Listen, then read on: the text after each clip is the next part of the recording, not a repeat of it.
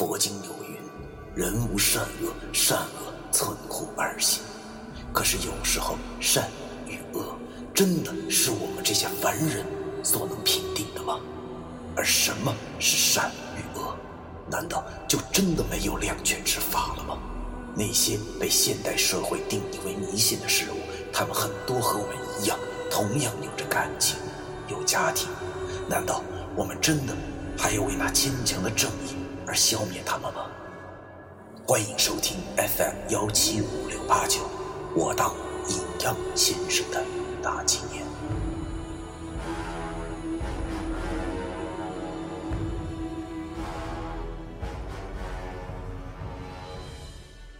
第二百一十八章：人心险恶。要说钱这玩意儿是人造出来的，可是人往往都是被钱给坑苦了。啊，有多少人深陷此中不能自拔？这就是“人为财死，鸟为食亡”的道理。想想我第一次为钱发愁、感到烦恼的时候，好像是小时候。这一点可能大家都差不多。啊！我记得那时候，我老爹带我去逛百货超市，我望着货架子上那组装型六升合体，直淌哈喇子。可是老爹不给我买呀，说这玩意儿是费钱。记得当时我他妈连抢银行的心都有了，心想着这钱是谁造的呀？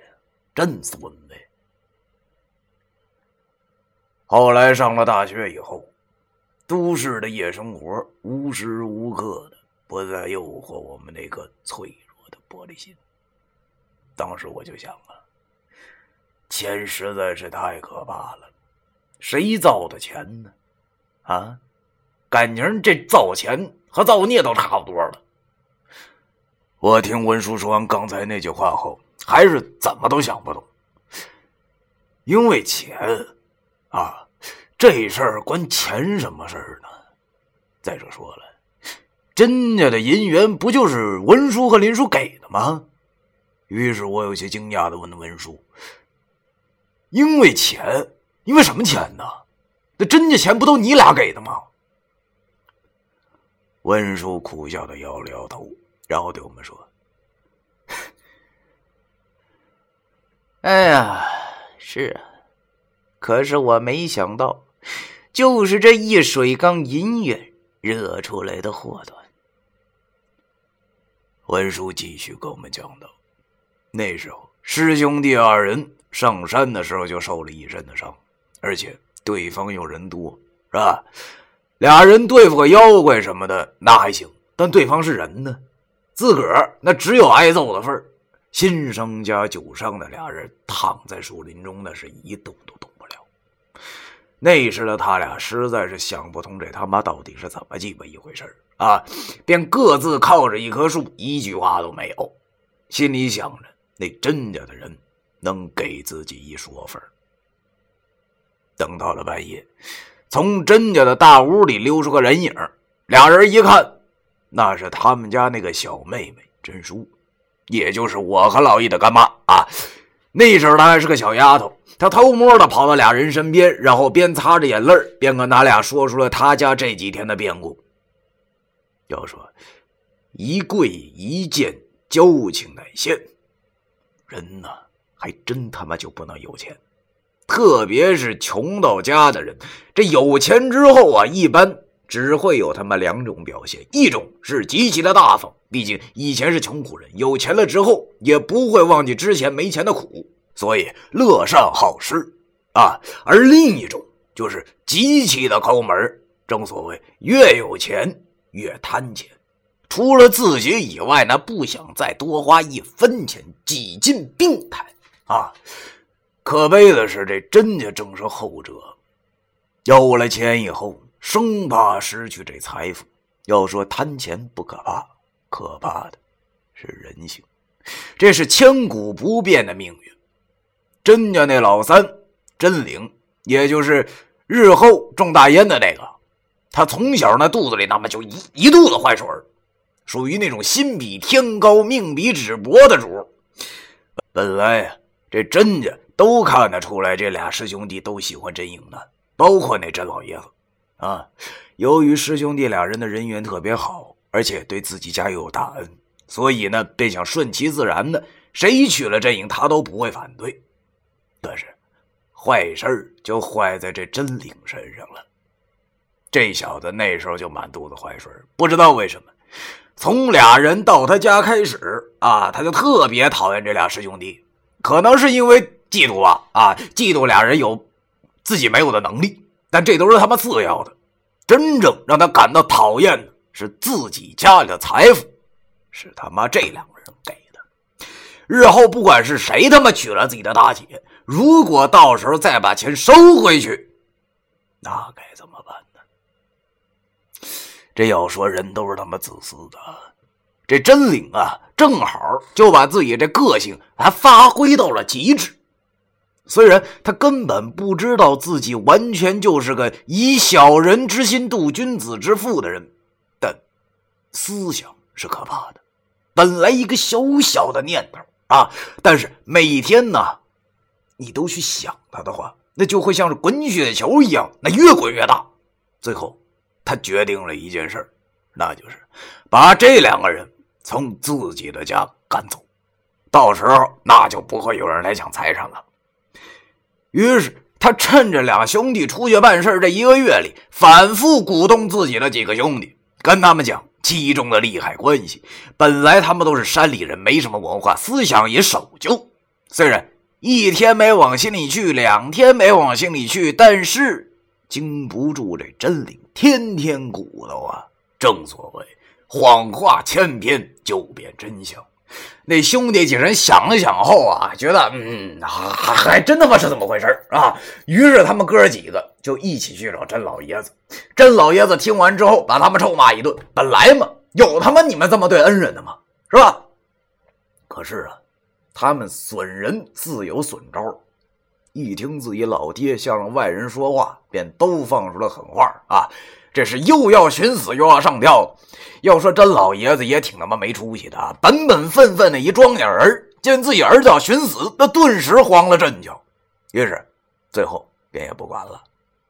虽然这样对不起那俩师兄弟，但是那更不愿意看见自己儿子死了，所以就跟甄玲说：“你们自己看着办吧。”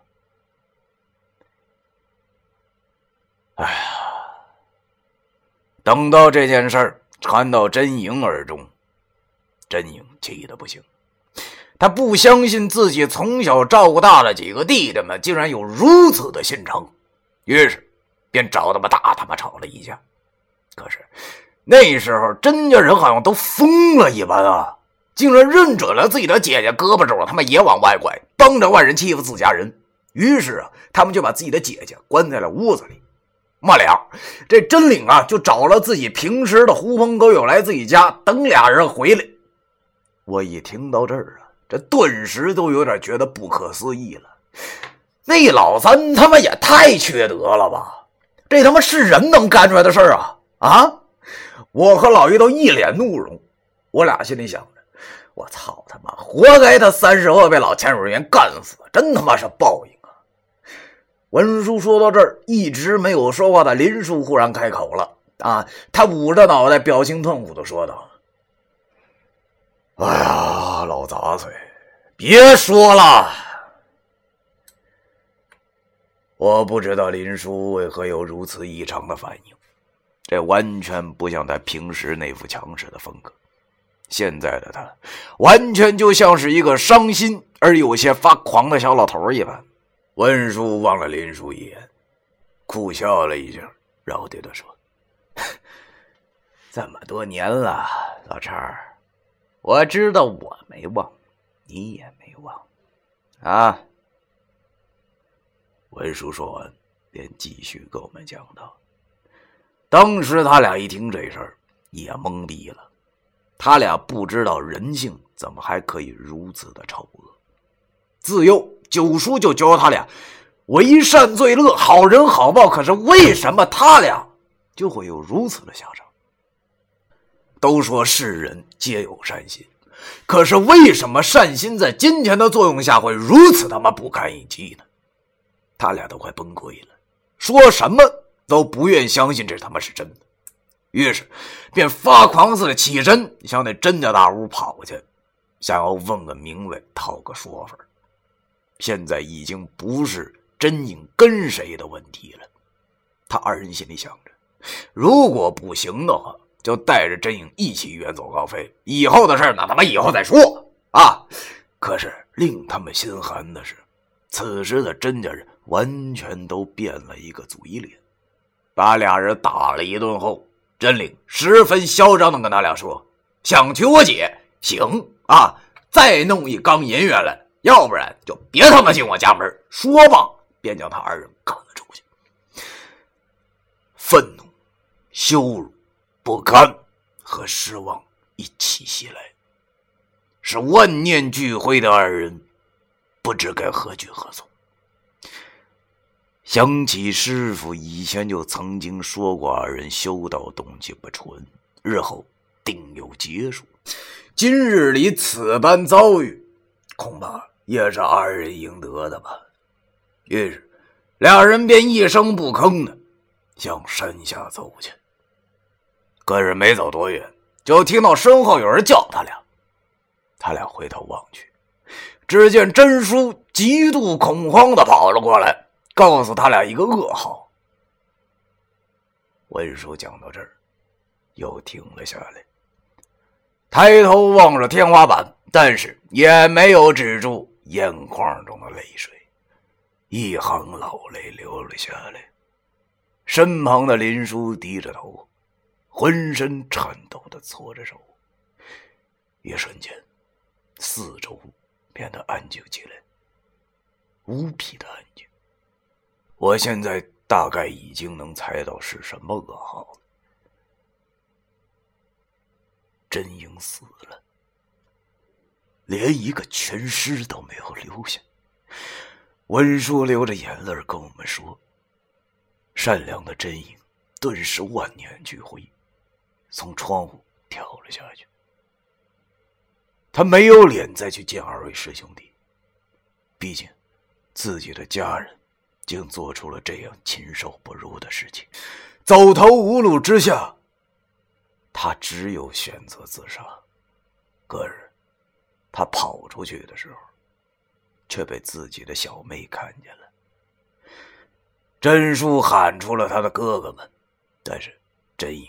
已经跑远了，众人上前追他，一追追到了山顶，真影站在山崖上，回头凄惨的笑了一下，对真叔说了最后一句话后，便跳了下去，就此香消玉